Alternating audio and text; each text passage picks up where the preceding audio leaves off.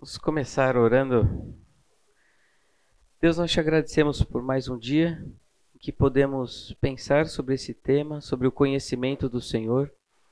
Nós te agradecemos porque temos esse privilégio, temos essa oportunidade de nos relacionarmos com o Senhor, que nós podemos te conhecer.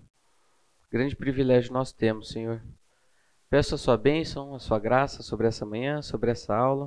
O Senhor abençoe a vida de cada pessoa que está aqui presente. O Senhor, o Senhor conhece os seus corações, sabe aquilo que eles têm passado, pensado, sentido.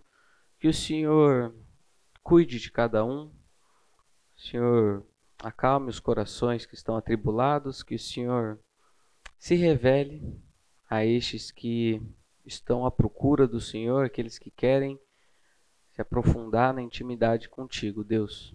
Nós oramos assim em nome de Jesus. Amém. Alguém pode ah, fechar a porta para mim, por favor? Vou falar umas coisas bem diferentes hoje, aí não. Evitar, né? Ok, gente, estamos aí na nossa terceira aula sobre esse tema, o conhecimento de Deus, e uma breve revisão daquilo que a gente viu aula passada, que a gente já emenda a primeira, vai para a segunda, até chegar ali na quinta ou sexta marcha, dependendo do seu carro. A gente falou um pouquinho sobre a revelação especial de Deus, a maneira que Deus se revelou nas Escrituras. Nós temos a Bíblia hoje, mas a proposta da aula passada foi olhar como que o Deus soberano, todo-poderoso, transcendente, como que esse Deus tornou os seus desígnios, as suas vontades, seus propósitos, suas promessas, seus desejos, como que esse Deus tornou tudo isso conhecido ao homem que antes não tinha este livro. Então eu tratei com vocês daquela ideia da revelação como sendo um descortinar de Deus. A gente falou que na tradição, tanto luterana, calvinista, eles falam do Deus abscônditos, usando o texto lá de Isaías 45, que fala que Deus é o Deus que se esconde. Mas nós vimos que esse Deus que se esconde, assim quando você, como quando você vai brincar de esconde-esconde ali com seu filho, com alguma criança, se você quisesse brincar para valer, ninguém ia te encontrar. Você ia ficar ali, ó, ninguém ia te encontrar. Se você desce, sobe lá no armário, fica lá, criança não vai te encontrar. Mas a graça e a maneira que Deus trabalha é de se esconder de uma maneira em que ele pode ser achado, porque ele quer ser conhecido. Então, a ideia de descortinar é que aquilo que nos é misterioso, aquilo que nos é desconhecido, aquilo que nós, pelos nossos próprios esforços, somos incapazes de acessar, as coisas sobre Deus, promessas, desejos de Deus, ele abre ali um, uma fresta na cortina. E aí a gente pode contemplar um pouquinho sobre esse Deus. E quatro modos em que Deus se revelou. É, existem mais, mas o principal, ou os principais modos em que Deus se revelou a essas pessoas no desenvolvimento da Escritura, eu trouxe para vocês a teofania. Então, vimos diversos momentos em que Deus assumia temporariamente uma forma e ali comunicava, instruía, dirigia, é, protegia e se relacionava. Um dos textos que eu trouxe ali, talvez um pouco mais controverso assim, mas é aquela passagem de Adão andando no jardim com o Senhor, Deus aparecendo ali, a maneira como ele se esconde, é, a maneira como, como Adão e Eva se escondem, a maneira como traz de, de Deus passear no jardim. Assim, não, é possível, a gente não precisa interpretar tão espiritualmente. Pode pensar Deus assumindo uma forma. Falei da profecia, é, tendo ali um pouquinho, e são termos sinônimos parecidos, a profecia com a, o, a função dos apóstolos e que os profetas recebiam essa instrução, direcionamento de Deus por meio de sonhos e visões. Abordamos os cuidados que nós temos que ter é, ao querer que a realidade do, do período profético venha à tona nos nossos dias. E muitos têm esse desejo, querem que Deus se revele, que Deus se manifeste à pessoa através de sonhos e visões. Tratamos um pouquinho dos problemas, das dificuldades disso. Trouxe um, um termo que é um pouco menos conhecido, chamado operação concursiva. Então, diversos momentos nas Escrituras, nós vemos pessoas escrevendo ou deixando aqui aquilo que Deus queria que nós conhecêssemos, mas não foi por meio de uma teofania. Deus se apareceu em algum formato. Falei para vocês que não foi uma uma profecia, sonho, visão, não foi um ditado, um simples ditado que a pessoa ia lá e começava a psicografar aquilo que Deus falava. Olha, foi assim. Até quando a gente pensa em Moisés, no legado que ele deixa, os livros que ele deixa ali no Pentateuco, a gente não precisa pensar que Deus passou o filminho, que foi ele foi escrevendo ali sem consciência nenhuma. Mas uma possibilidade e conhecendo a, a cabeça das pessoas da época, como que a mente deles funcionava. Então a questão da tradição em que as informações eram passadas, eles decoravam, eles sabiam e ele foi deixando ali o registro de tudo o que aconteceu. E o que nós temos, o resultado disso, é revelação de Deus. Quando nós vemos alguns provérbios, vai ter com a formiga, ó preguiçoso. Isso ele, ele chegou a essa conclusão a partir de uma observação.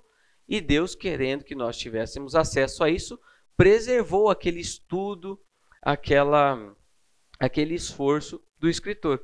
E por fim, o ápice da revelação, que é em Cristo Jesus. Comecinho lá de Hebreus. Vocês puderem abrir Hebreus capítulo 1.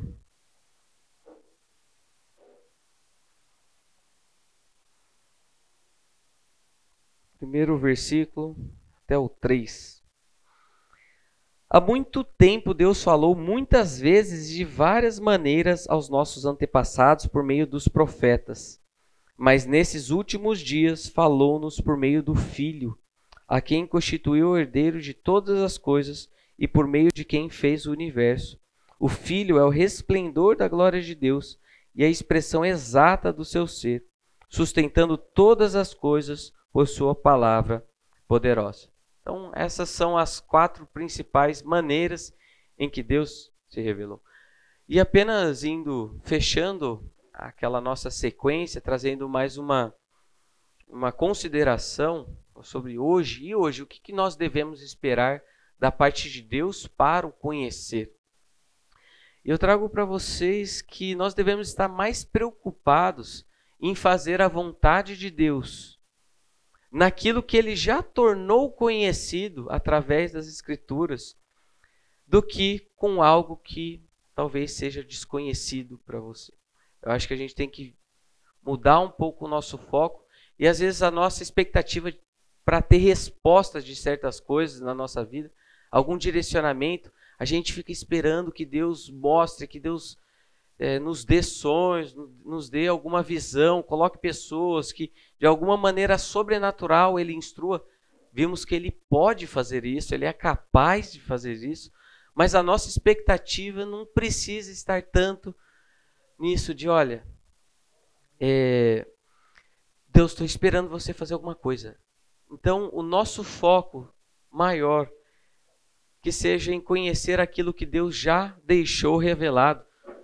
Deus tornou conhecido o seu plano. Tudo aquilo que ele queria que a gente conhecesse, já deixou de maneira verbal.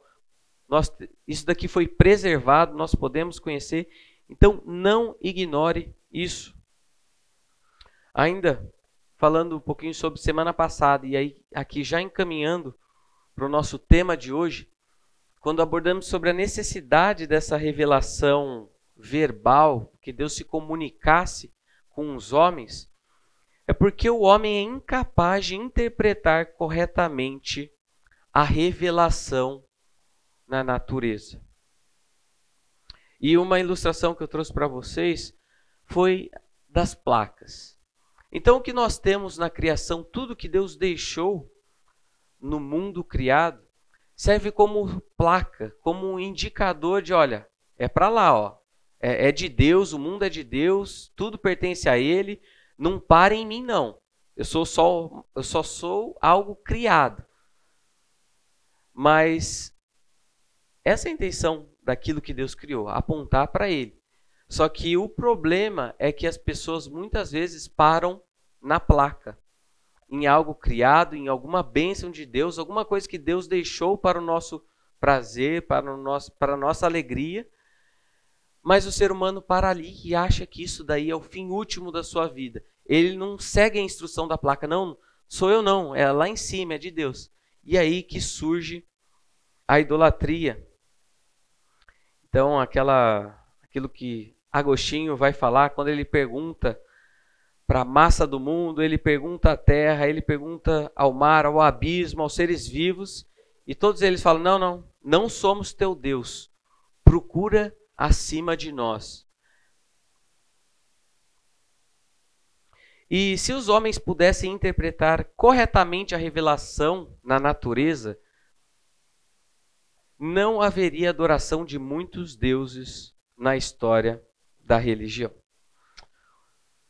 Então, iniciando o nosso tema de hoje, todos conhecem a Deus, pretendo abordar dois grandes temas com vocês. O primeiro deles é falar sobre a revelação geral, mas não de maneira como a teologia sistemática vai abordar, trazendo um monte de conceito e abordando. Quero ver por uma, um outro prisma a questão da revelação geral e abordar um pouquinho o tema se todos conhecem a Deus e o que, que nós podemos tirar disso para a nossa vida, para o nosso evangelismo, relacionamento com outras pessoas. Então vamos lá. O que, que eu estou me referindo com a revelação geral? Deus se dá a conhecer por meio das coisas criadas. Então a revelação geral refere-se ao testemunho que Deus dá de si mesmo a todos os homens por meio da criação. E aí nós temos o texto de Romanos 1, da sua providência na história, Atos 14, e da consciência humana, Romanos 2, quando vai falar que as exigências da lei estão gravadas em seus corações.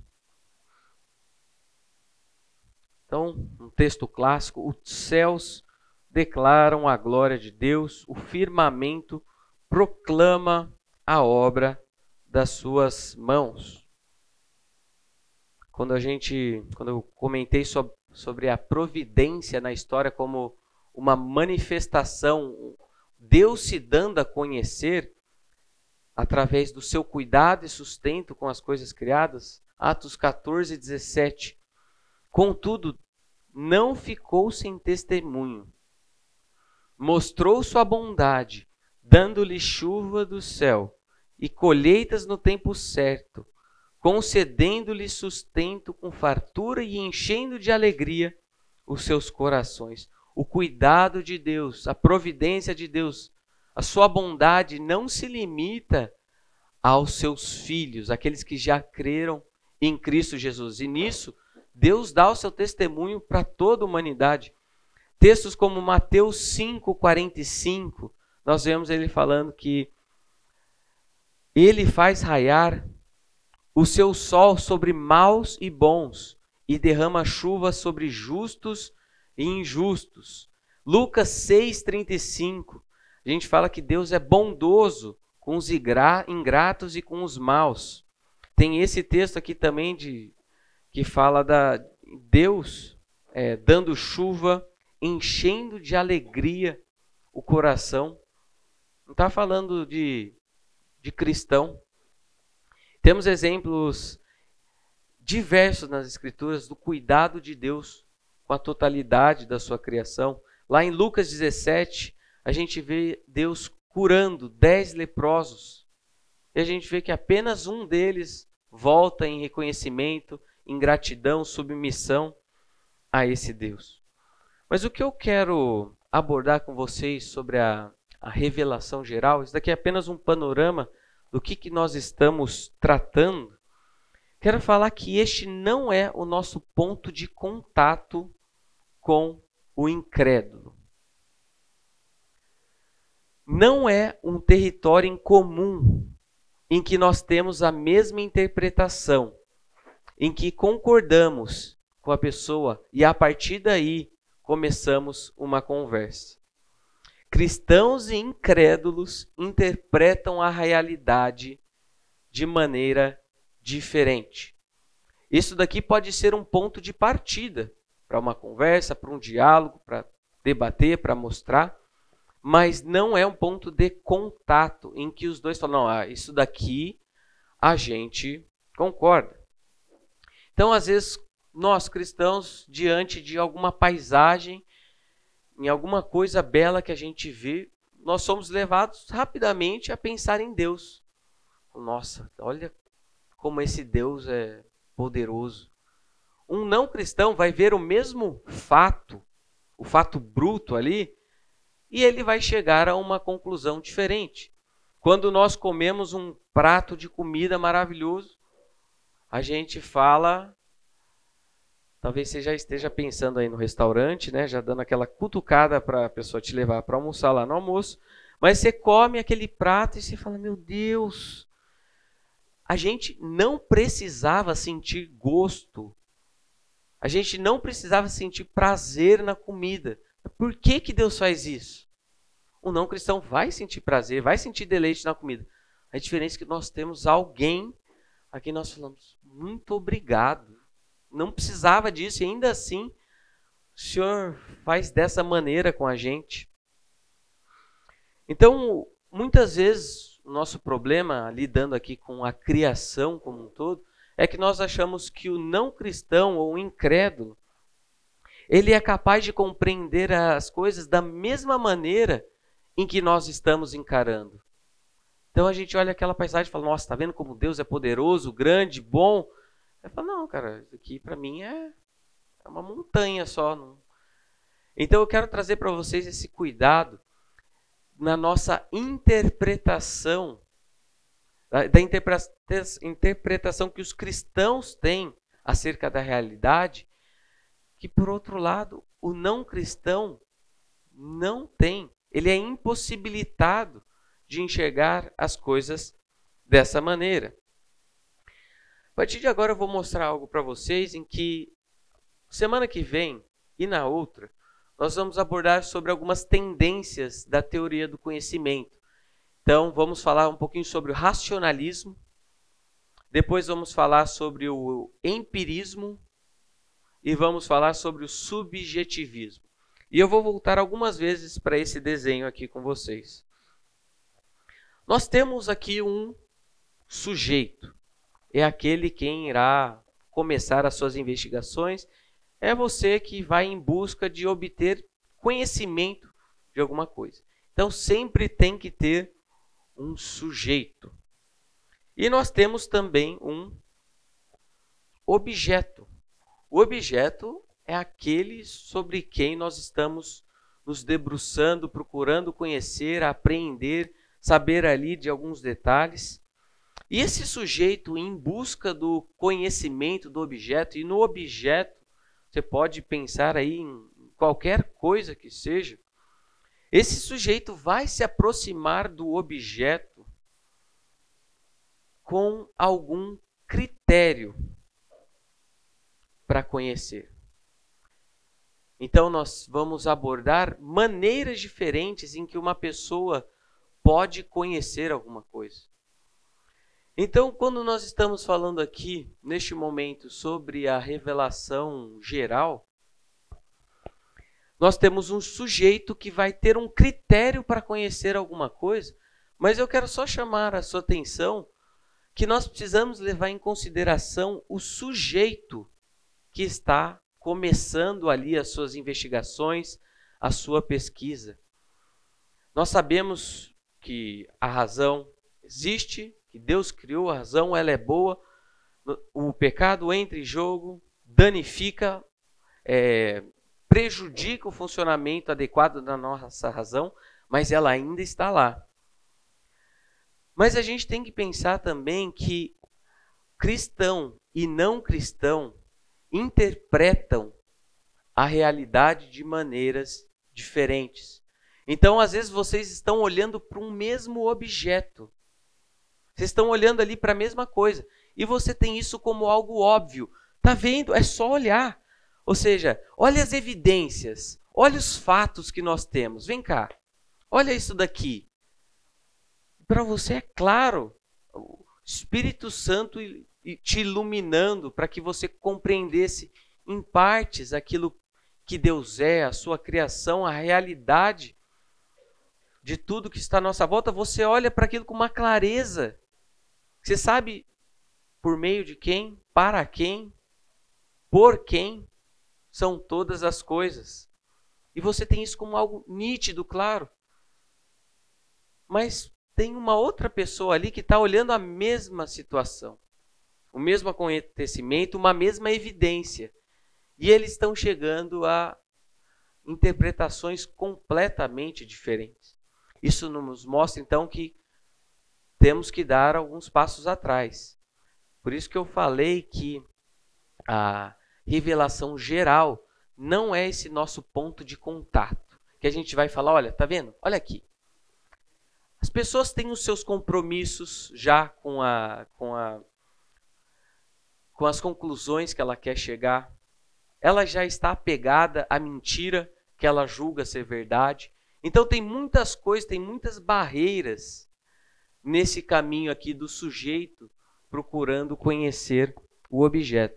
E nós temos ilustração disso aí aos montes quando nós. Esse som é daqui? Depois a gente dá uma ajustada aí. Quando nós olhamos alguns desses debates entre fé, ciência, evolucionismo, criacionismo. O Elbi adora esses debates. E a gente vê ali as pessoas brigando, assim, tem a evidência, olha, tem tal coisa. É claro que tem as questões científicas equivocadas, não equivocadas, métodos errados usados, conclusões equivocadas, mas isso ilustra para a gente que eles estão olhando ali um objeto, uma evidência, e chegando a conclusões diferentes. Por isso, nós temos que olhar ali o sujeito e o critério que ele está utilizando. Vantil. Consequentemente, não podemos falar sobre revelação geral e dizer com esse termo que há uma certa revelação sobre a qual crentes e incrédulos concordam. O termo revelação geral nunca deve significar para nós que todos os homens concordam com sua natureza.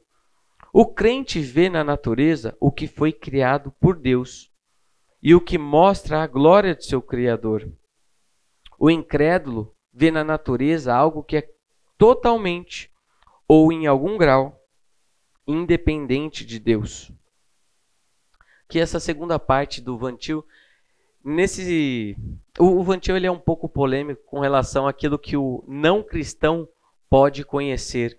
E por ele não derivar da o não cristão não derivar de Deus a existência de algo, por ele não colocar Deus na equação, ele vai falar que aquele conhecimento que o não cristão tem é falso.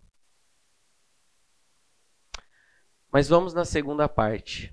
No que diz respeito a um ponto de vista último, o pecador errou tanto em sua interpretação do universo físico quanto em sua interpretação de Deus.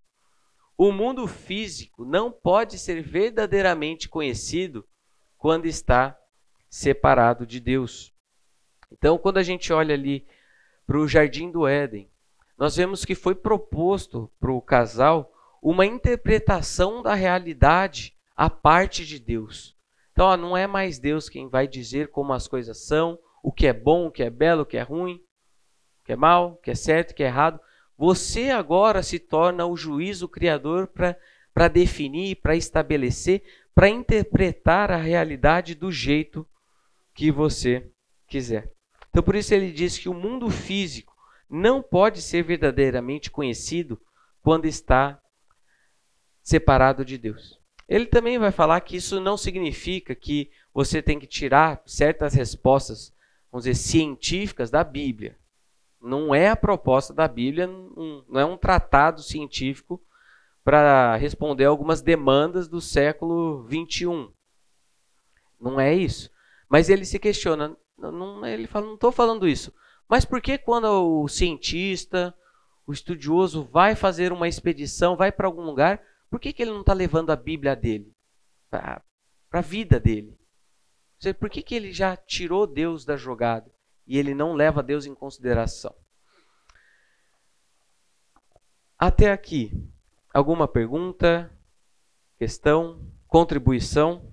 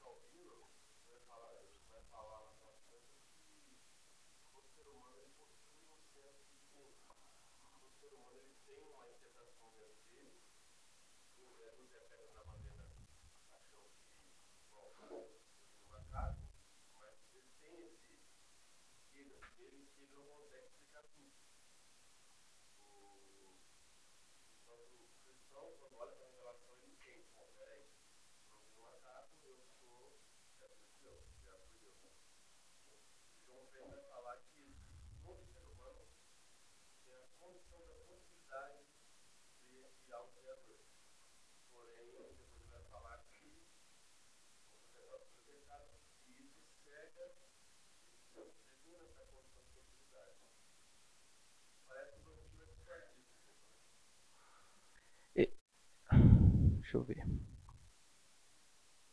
Eu acho que eles estarão, em certo sentido, concordando.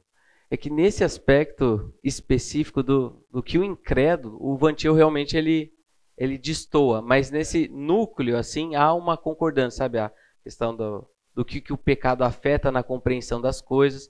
O Vantil ele vai mais a fundo e fala: não, se você não está colocando Deus na jogada, ele não conhece, ele não conhece. Então ele é realmente um pouquinho mais fora da curva e é criticado também por conta disso. E que essa postura, que às vezes. E, e não sei se é o caso dele, se é a intenção dele, mas essa postura anticientífica também que muitos cristãos têm, isso daí é extremamente prejudicial, irracional e antibíblico. Então a pessoa descobre alguma coisa, nós temos algo, e lembra, nós temos que colocar em jogo aí também a questão da graça comum, que mesmo no, no, é, no ser humano caído, incrédulo, a parte de Deus, Deus ainda reprime a maldade daquele homem, é, suprime um pouco a, possibilidade de tanto mal que aquela pessoa poderia fazer, e para o nosso bem, para o aprazimento do ser humano, para o desenvolvimento de tantas áreas, aquele homem incrédulo, a parte de Deus, ainda assim tem contribuições que afetam as nossas vidas hoje. Então, acho que esse que é um pouquinho o quadro geral que nós temos. Mas eu vou abordar um pouquinho já já sobre o, a, os sensus divinitatis. Senhorita.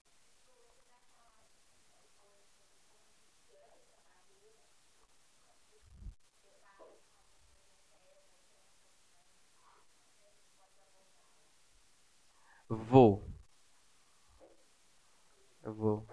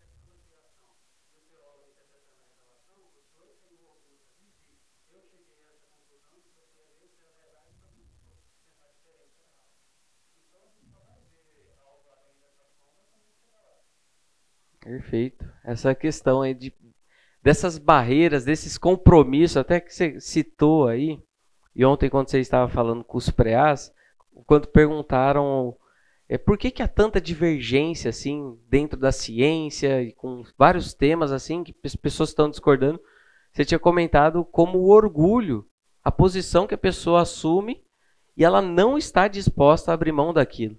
Então tudo isso sendo levado em consideração e isso também dentro do, do círculo cristão, teólogos, pessoas que estão procurando conhecer, mas já estão tão apegados àquela sua ideia que não vão abrir mão. Mesmo às vezes com tantas evidências que mostrem o contrário.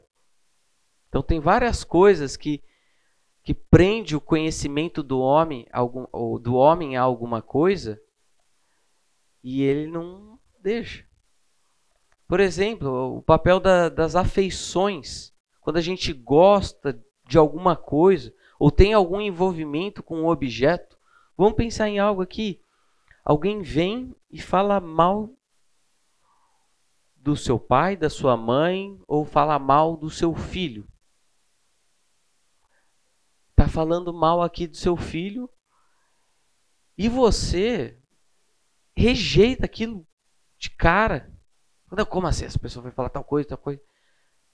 A gente rejeita porque tem um apego, tem um envolvimento nosso com aquilo que a gente está querendo ter algum conhecimento. Então, se falam determinada coisa, a gente já descarta, não, isso daí não é verdade.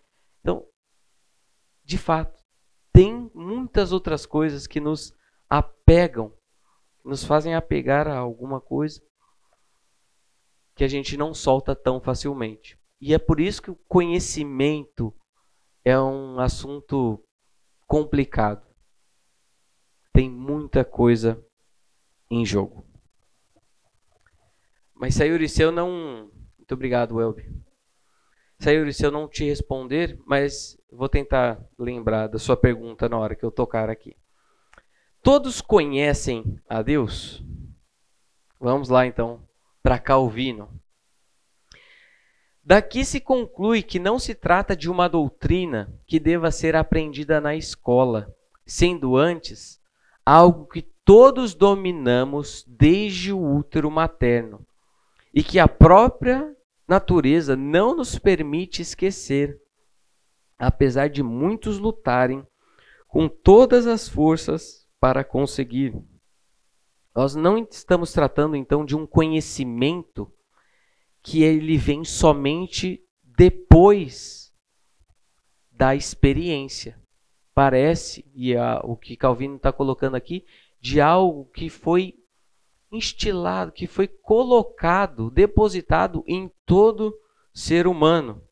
E é ele quem vai trabalhar o termo do sentido do divino, ou a noção da divindade, com aquele termo em latim sensus divinitatis, que é esse termo utilizado para referir ao mecanismo produtor de crença em todos os homens. Eclesiastes 3:11 diz: Ele fez tudo apropriado a seu tempo, também pôs no coração do homem o anseio pela eternidade. Aqui seria não é o sensus divinitatis, mas é o desiderium eternitatis.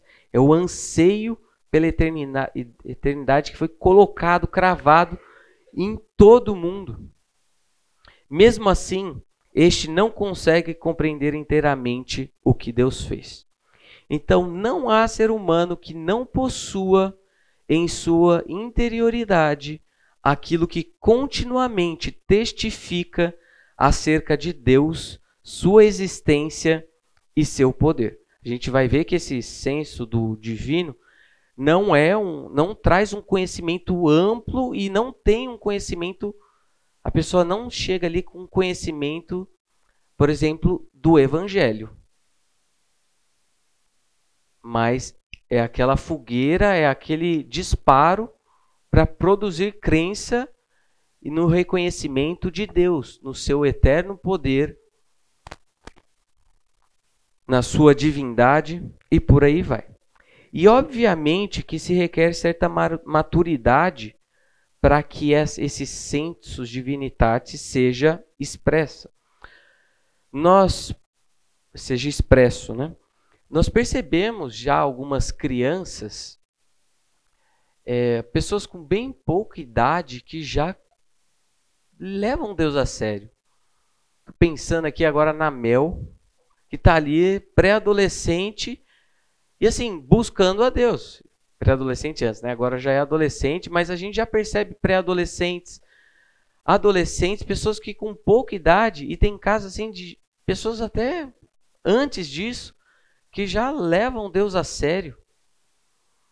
Mas assim, o, o conhecimento de Deus é algo também que se que, que espera um pouco de maturidade para que aquilo aconteça. Então essa maturidade precisa ser desenvolvida, ainda que isso possa acontecer bem cedo. Mas isso por quê? Porque nós já temos esse mecanismo produtor de crença.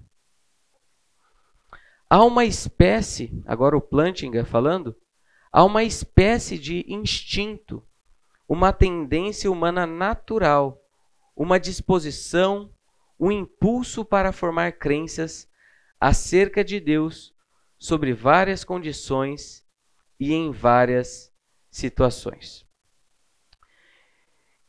Deixa eu só resolver esse barulhinho que meu toque não tá. Eu acho que é desse negocinho aqui. Não é. Intervalo, então eu. Então, o sensus divinitatis ele é desencadeado por várias circunstâncias. Então, é como se fosse aquela fagulha que vai despertar a crença. Então nós temos aí as glórias da natureza, mas as glórias da natureza, o Plantkin vai abordar que não não são as, as preposições ou é, ele coloca ali como se fosse aquelas sentenças em que a pessoa vai parar, vai olhar e vai chegar a alguma conclusão. Ah, então, se a natureza é isso, isso, aquilo, portanto, isso. Pode acontecer? Pode. Tem casos de pessoas que fizeram de fato uma investigação, que procuraram conhecer e, e chegaram a uma conclusão adequada, mas isso é iluminação de Deus. Mas a tese dele é que nesses momentos, por exemplo, diante de uma glória da natureza, aquele senso de divinitatis ele é, vamos dizer, acionado. Então é nesse momento, nessa circunstância em que a pessoa, em que Deus torna-se conhecido para aquela pessoa. Nós temos também consciência de desaprovação ao fazer algo incorreto. Estamos falando de pessoas que não são cristãs, cristãs, pessoas que não levam Deus a sério, mas ainda assim, quando descumprem uma lei de Deus, uma lei é, estabelecida aqui nas Escrituras, essas pessoas ainda assim se sentem má, é, se sentem eles se sentem maus por terem feito isso. Elas sentem que quebraram alguma lei e de fato a fizeram. Então a consciência de desaprovação ao fazer algo incorreto, há também a percepção do poder divino, ou então a famosa frase que com um avião caindo não existe ateu. Diante de perigos, grandes perigos, catástrofes, as pessoas naturalmente, imediatamente recorrem para Deus. Então, isso tudo aqui, nós estamos tratando de algumas dessas circunstâncias em que Deus, a ideia de Deus é despertada na pessoa, nessas circunstâncias que elas formam crenças teístas.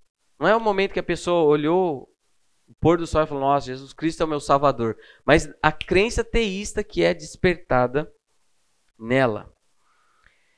E isso que acontece na fé cristã, eu já libero para o intervalo, essa busca natural por Deus, sabe esse instinto que nós temos em todas essas circunstâncias, que a gente vai, volta para Deus, a gente recorre a Ele, essas a crença é despertada em nós, é explicada de maneira diferente por não cristãos.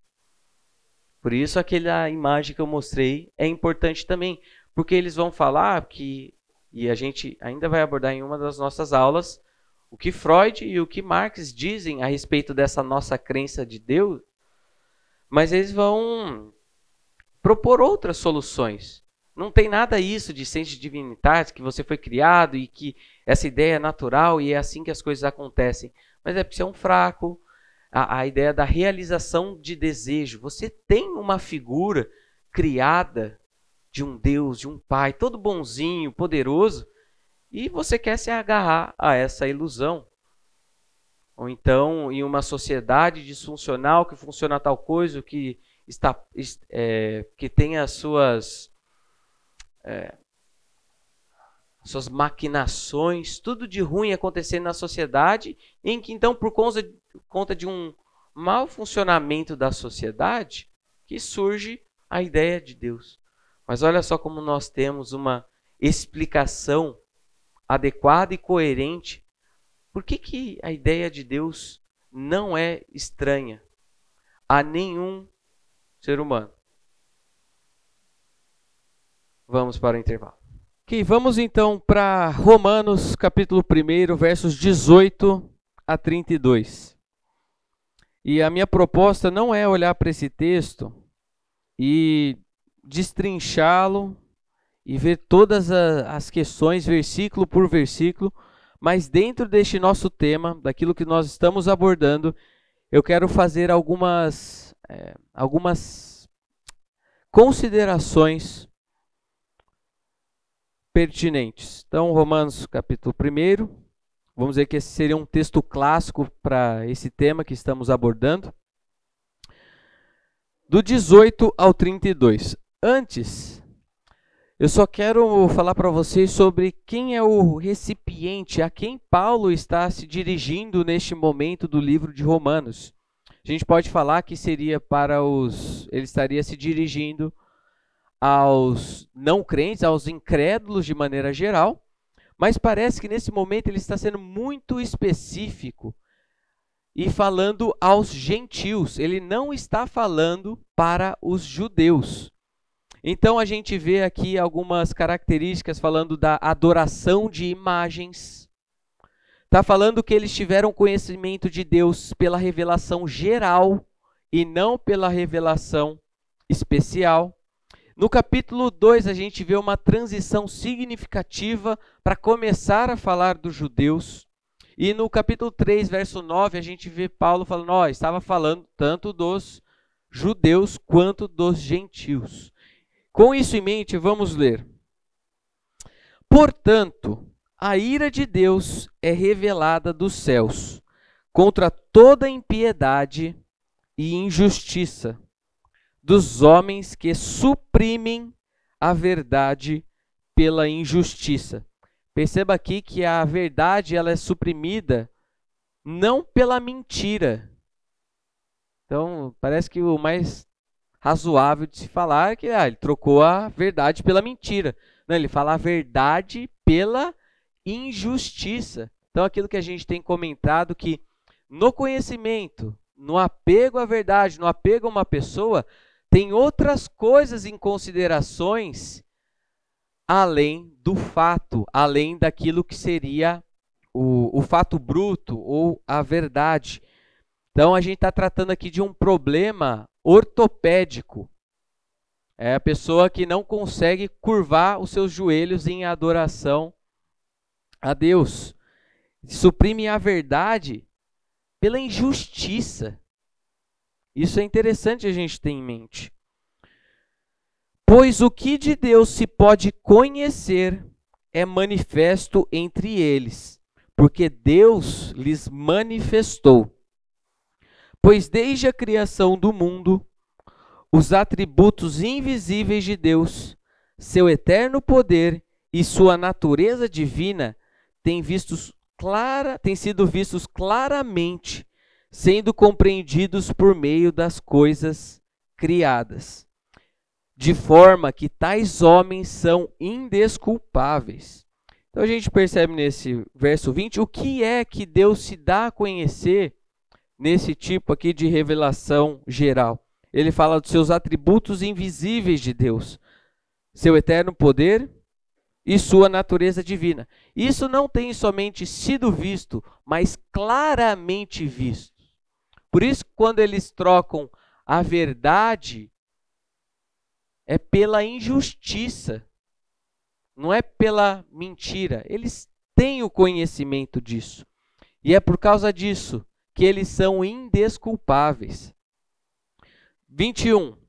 Porque tendo conhecido a Deus, não o glorificaram como Deus, nem lhe renderam graças, mas os seus pensamentos tornaram-se fúteis e o coração insensato deles obscureceu-se. Dizendo-se sábios, tornaram-se loucos e trocaram a glória do Deus imortal por imagens feitas segundo a semelhança do homem mortal bem como de pássaros, quadrúpedes e répteis. 24. Por isso, Deus os entregou à impureza sexual, segundo os desejos pecaminosos do seu coração, para a degradação do seu corpo entre si. A gente não tem aqui a figura de um Deus em que, diante de um erro, de uma falha, de um pecado, Deus vai lá e só, ah, é, entrega então. A gente está tratando de alguém extremamente obstinado. Nas Escrituras a gente vê que, mesmo com as pessoas mais perversas, Deus foi paciente, tanto no anúncio da condenação, se continuasse, dava um prazo, a pessoa aí se continuava obstinado, aí sim que Deus vinha com a punição. Precisamos então levar em consideração que Deus é um Deus paciente. E Deus foi paciente nesse trato com os gentios. Só que eles foram obscurecendo, reprimindo que Deus chega em um determinado momento e ele entrega o ser humano à sua própria sorte. Ele fala: ah, "É mesmo? É isso que você quer? Então vai lá". A gente percebe que uma das formas de Deus punir o pecado, punir o pecador, é dando aquilo que o pecador quer. É isso mesmo que você quer? É isso mesmo que você ama? Então vai lá. Tenha tudo o que você deseja. A culpa aqui não é de Deus. Nossa, como que Deus é mal? Como que Deus está permitindo que essas pessoas façam isso? Por que, que Deus não, não interfere? Por que, que Deus não faz nada? Deus estava abraçando essa pessoa o tempo todo. Chega um determinado momento que, pela obstinação, o que Deus faz, somente Ele tira os braços e a pessoa vai lá e faz o que quer. A pessoa faz conforme o seu coração manda. 25. Trocaram a verdade de Deus pela mentira. Agora aqui entra a verdade pela mentira.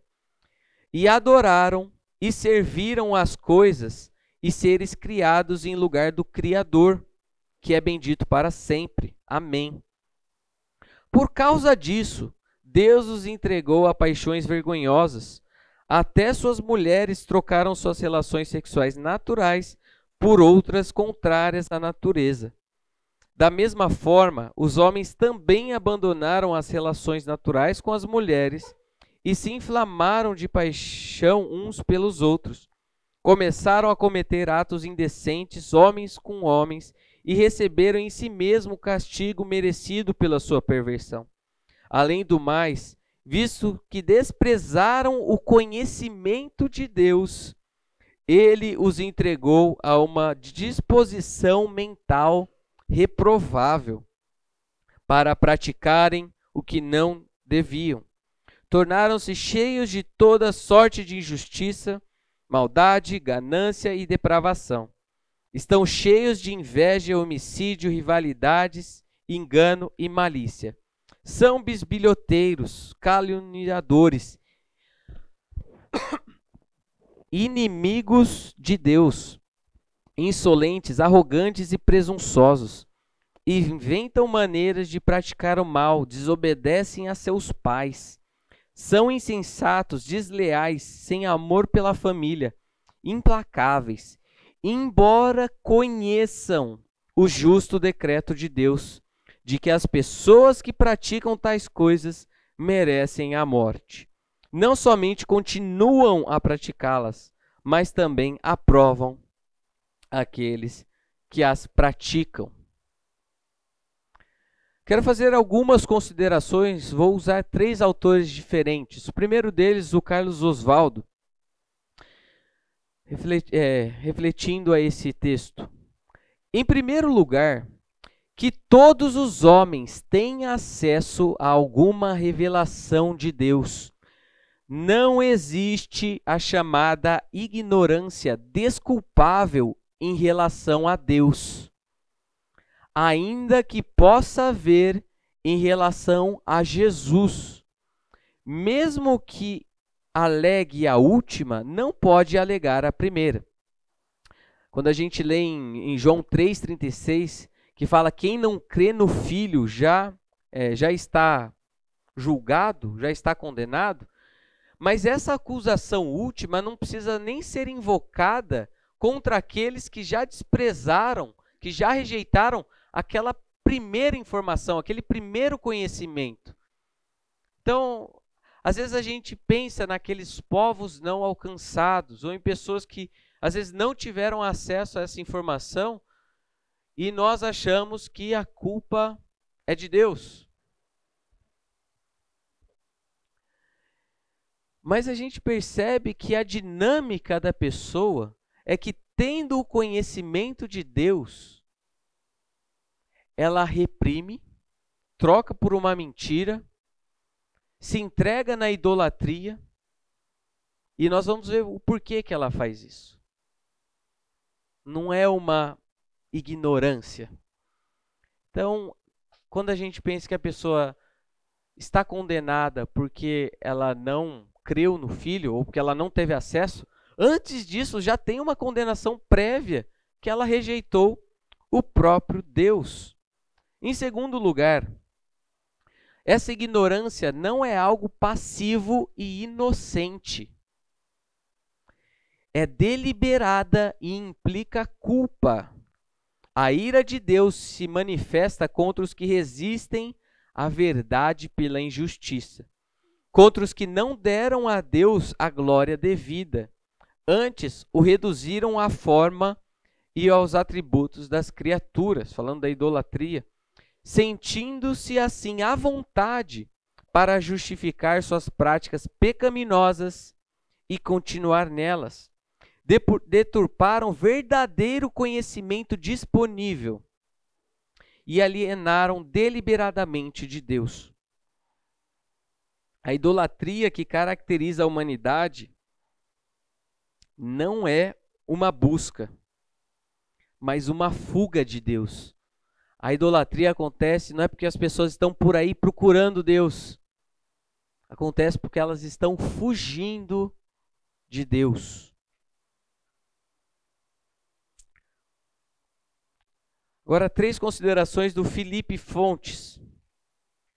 O ser humano se encontra em uma condição religiosa desfavorável. O homem foi criado para a relação com Deus. E ele continua nessa condição, mas de maneira desfavorável. Aquilo que eu comentei com vocês, que nós não devemos chamar essas pessoas de ateus, ou simplesmente pessoas que negam a existência de Deus, ou às vezes como se fosse algo neutro, mas não, não querem saber muito disso, a condição religiosa em que esse ser humano se encontra, ela é desfavorável.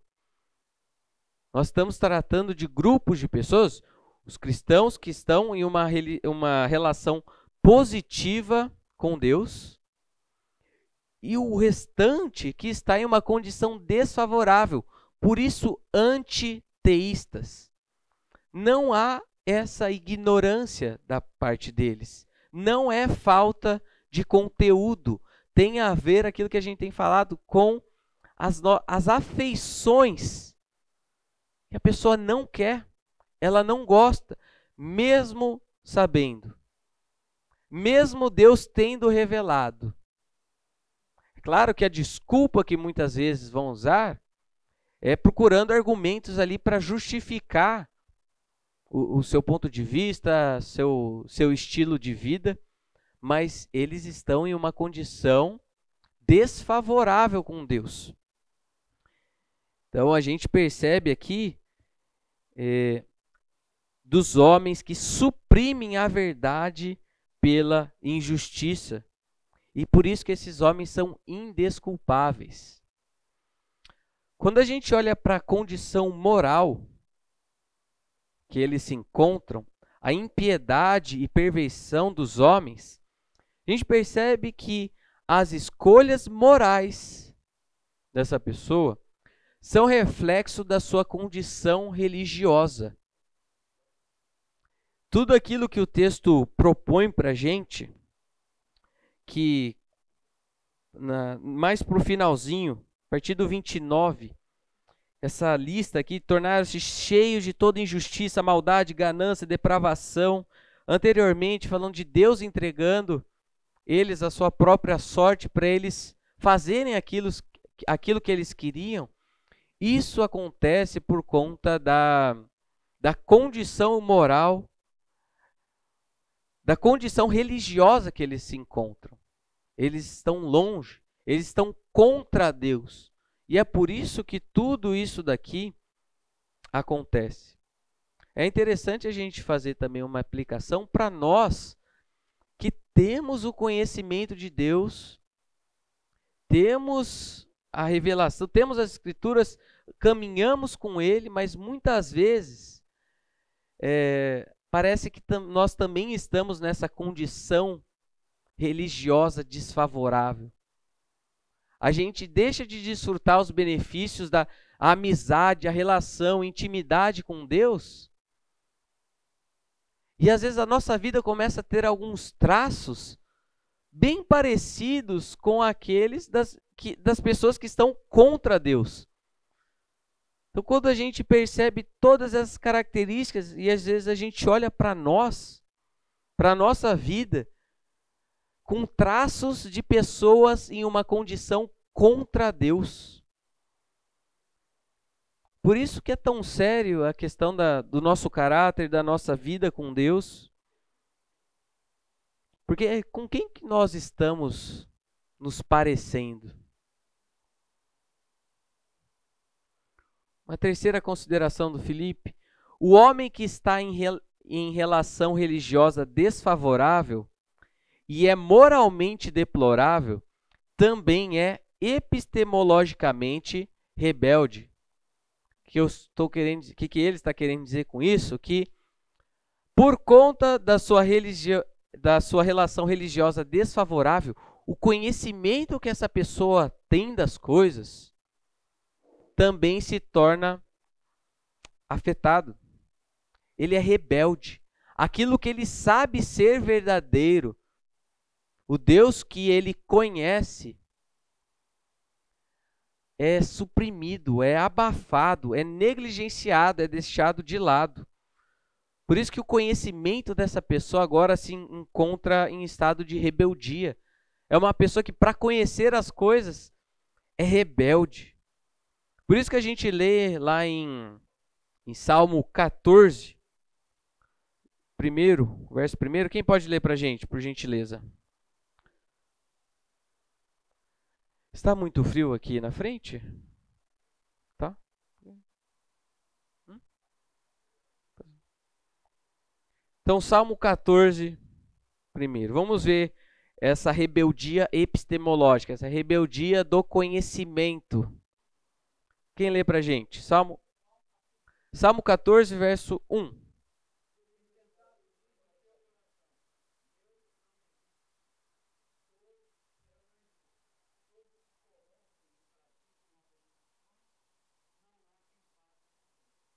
Ok. Diz quem no seu coração? O tolo? O insensato?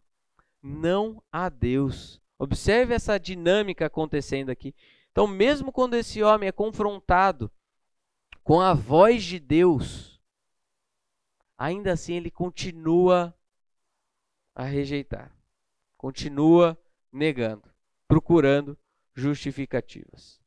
Indo aqui para o John Frame, o argumento bíblico a ser mencionado aqui é que ninguém é realmente ateu. E ele é o terceiro ator que eu vou comentar. Ninguém é realmente ateu no sentido mais sério do termo. Quando as pessoas se afastam da adoração ao Deus verdadeiro, elas não rejeitam o absoluto em geral. Antes, em vez do verdadeiro Deus, eles adoram ídolos, como Paulo ensina em Romanos 1, 18 32. A grande divisão da humanidade não é que alguns adorem um Deus e outros não. Pelo contrário, é entre aqueles que adoram Deus verdadeiro e aqueles que adoram falsos deuses, ídolos. Então, aquela pergunta da Sayuri, se então a, a revelação geral ela não é esse nosso ponto de contato. Não é aí que a gente vai conseguir dizer, estabelecer um diálogo. Eu acho que aqui nós temos já um, um indicativo para isso. Algo que nos aponta uma direção para essa nossa abordagem com as pessoas é de nós estarmos conscientes de que eles se encontram nessa situação, de que eles têm o conhecimento de Deus, que já há algo no interior deles que testifica isso. Muitas vezes essa pessoa já teve acesso a muito material, muito conteúdo, muita informação da revelação especial, mas o problema dessa pessoa é porque ela é que ela está adorando o Deus errado. Então a gente percebe que ela tem culpa. E às vezes a pessoa não gosta da ideia de Deus. A pessoa não está em busca de Deus, ela está fugindo de Deus. Às vezes a pessoa vai se confrontar, confrontar com Deus que exige de ela, dela certas coisas que ela ama tanto que ela não está capaz, não está disposta a abrir mão. Então, nisso, saber dessa condição religiosa que os seres humanos se encontram, a gente já sabe que, olha, a gente não precisa falar tudo para todas essas informações para ele. Mas é bom nós termos esse pano de fundo para nessa abordagem, que às vezes, por, e por muito tempo a minha abordagem assim evangelística ou apologética de defesa da fé, eu queria trazer para a pessoa um milhão de argumentos. Eu lembro que na adolescência eu começava já a decorar um monte de coisa, a distância disso, daquilo, para mostrar para ele como o universo era fino, que tinha um, um, alguém inteligente por trás. E eu ficava louco, nossa, eu como que eu ia saber de todas as ciências, de todas as áreas? É, ainda que tudo isso tenha sua validade, o seu momento apropriado, nós podemos nos valer de, de algo que a Bíblia revela acerca da condição daquela pessoa que a gente está falando. Você conhece Deus, você sabe, você não gosta dele. Então, às vezes a pessoa vem com argumentos e eles vão procurar argumentos científicos e vão pesquisar coisas que colaborem com aquilo que ele já está comprometido. E às vezes até usando essas, essas investigações científicas com os, os dados equivocados, com as, com as interpretações equivocadas do que está acontecendo ali.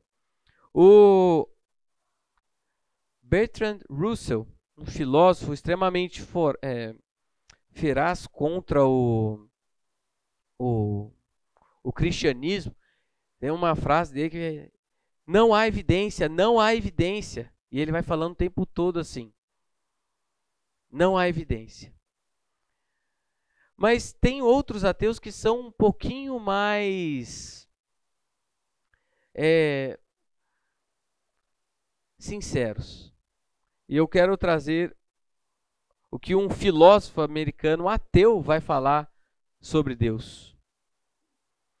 Quero que o ateísmo seja verdade e não me sinto à vontade com o fato de que muitas das pessoas mais inteligentes e bem informadas que conheço têm credos religiosos. Não se trata apenas de eu não acreditar em Deus e, naturalmente, esperar que esteja correto em minha convicção. É que eu espero que não exista Deus. Eu não quero que exista um Deus. Não quero que o universo seja assim. Graças a Deus por um ateu sincero. O que, que é isso daqui? É Romanos 1. Mas ele está chegando aqui à conclusão, cara, é porque eu não quero mesmo. É uma escolha minha. E eu acho que nisso a gente se, consegue se apropriar. Tem aqueles que são sinceros e vão falar isso, e tem aqueles que não são sinceros, mas que isso daqui continua sendo realidade para a vida deles. Não querem. Até aqui que nós abordamos em Romanos 1 e algumas dessas interações com alguns pensadores. Alguma questão? Contribuição? Dúvida?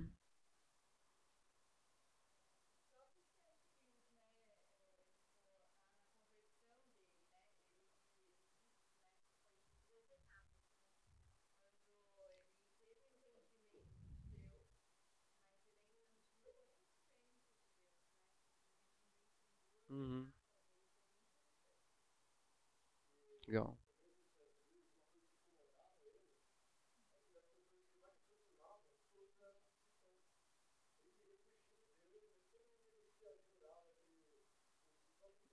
Uhum.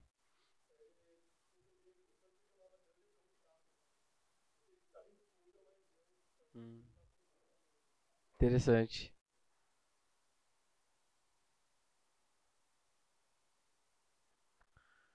Ok? Então, os pecadores combatem a verdade de muitas maneiras. Então, aquilo que eu falei de outras coisas que estão em jogo, simplesmente a negam, ignoram-na, psicologicamente a reprimem, reconhecem a verdade com os lábios, mas negam de fato, colocam a verdade num contexto enganoso, usam a verdade para fazer oposição a Deus tem muitas coisas que eles usam para combater a verdade.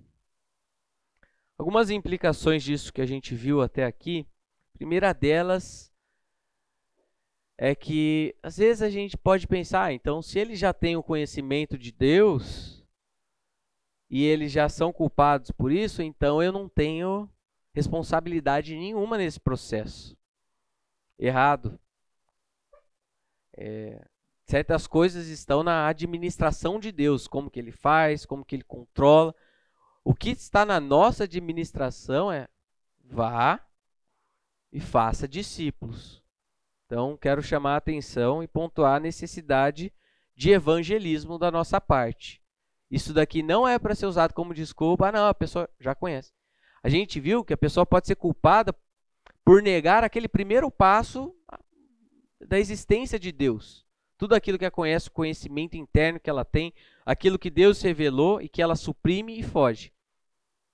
Mas e aquelas pessoas que deram às vezes um passo positivo nisso?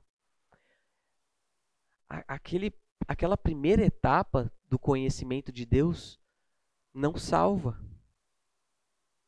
E a gente precisa apresentar para essas pessoas quem é o nosso resgatador, quem é que efetivamente tem poder para salvar.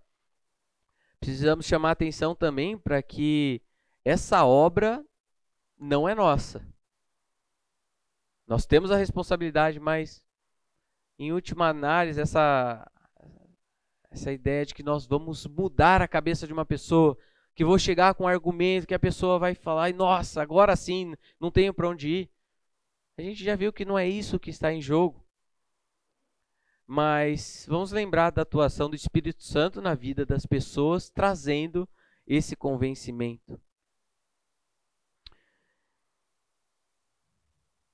E também para a nossa vida, é, às vezes, de algumas coisas de Deus, algumas características de Deus, é, é, vontades de Deus para a nossa vida, que nós deixamos de lado, nós abandonamos e não levamos a sério porque nós não gostamos.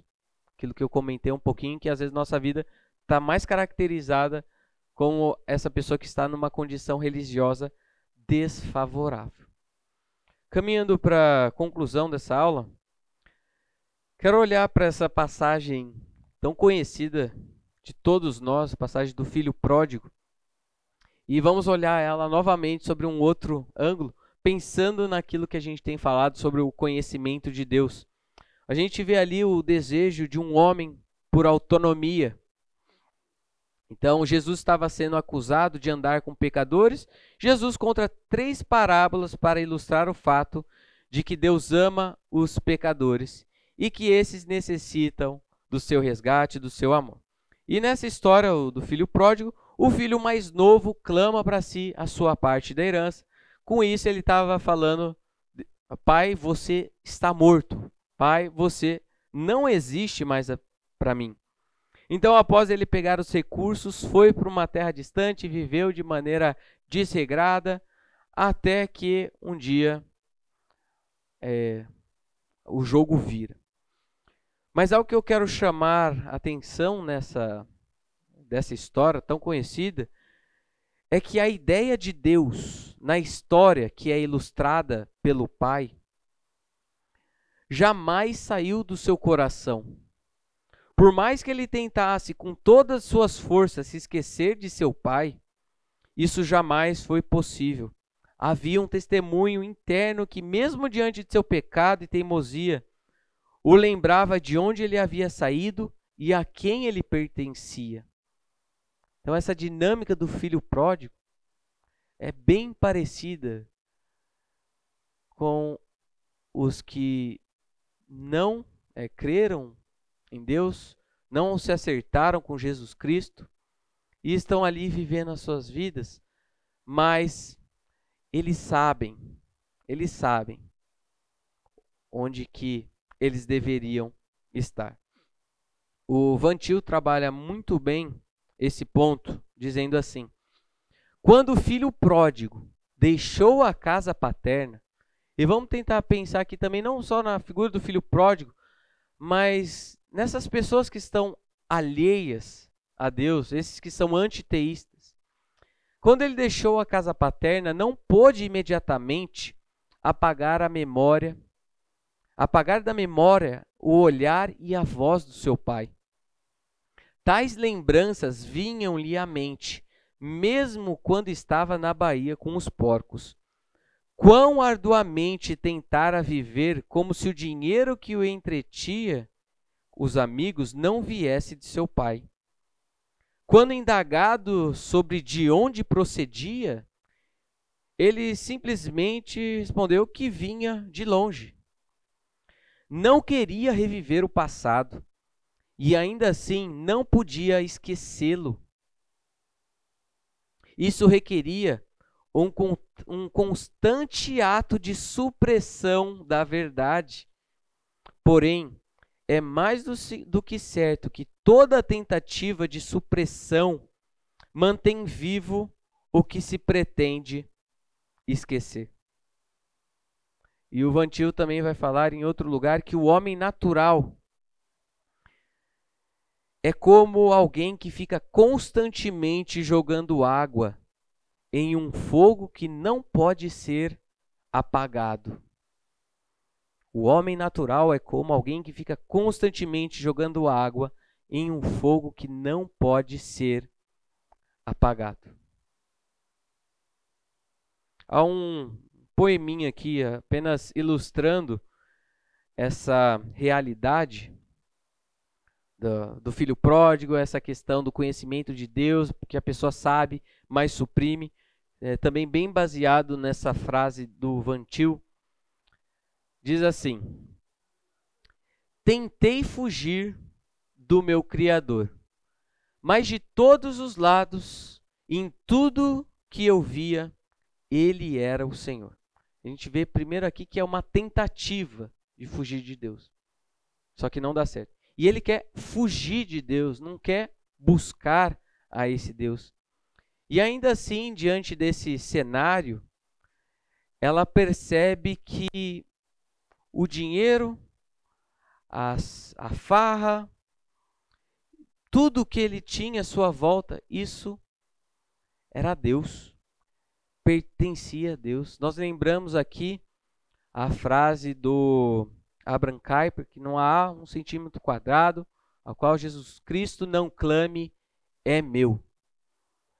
Nós estamos lidando aqui com pessoas que são criaturas de Deus, vivendo no mundo de Deus, e eles não conseguem apagar disso, e tudo que está à sua volta é de Deus. Em todos os lados, eles veem que é do Senhor. O dinheiro que gastava era de meu pai. E os prazeres que senti, ele quem criou, até mesmo a imoralidade em que o mundo se encontra, eles estão desfrutando de prazeres que Deus criou. Só que eles não estão vivendo debaixo das condições que Deus estipulou. Então, é, eles pegam esse, esse capital emprestado do cristianismo de Deus e falam: não, eu vou aproveitar as coisas boas que Deus criou, mas não, eu não vou derivar a ele o uso, nem as condições de uso. Ingratidão. Em meio à fome, ainda assim me sustentou, e diante da minha miséria correu e me abraçou.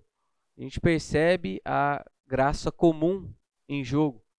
Mesmo naqueles pessoas que se encontra, encontram numa disposição do seu coração alheio a Deus, longe de Deus, a gente viu algumas passagens em que Deus permite que essas pessoas sejam felizes que tenham a chuva, que tenham alimento. Deus cuida destes que deixam ele de lado. Percebemos a miséria desse Deus. Mas há algo que aprendi e minha queda me ensinou. Na casa do Pai, assobrando aquilo que corações vazios, distantes, andam procurando. Então a ideia de que na casa de Deus, a destra de Deus, a plenitude de alegria. E às vezes que as pessoas estão procurando em tantos lugares, elas encontrariam em Deus. Se, submet se, se submetessem a Ele, vivessem com Ele, quebrassem o seu orgulho e vivessem a vida para a qual Deus criou essas pessoas para viverem. Eles estão procurando esmolas, estão procurando migalhas, enquanto tem ali uma padaria. Para concluir, ó Deus, tu nos criaste para ti, e a nossa alma permanece inquieta até repousar em ti. É isso que eu tinha proposto para hoje. Alguém quer fazer alguma pergunta, contribuir com alguma coisa, alguma consideração?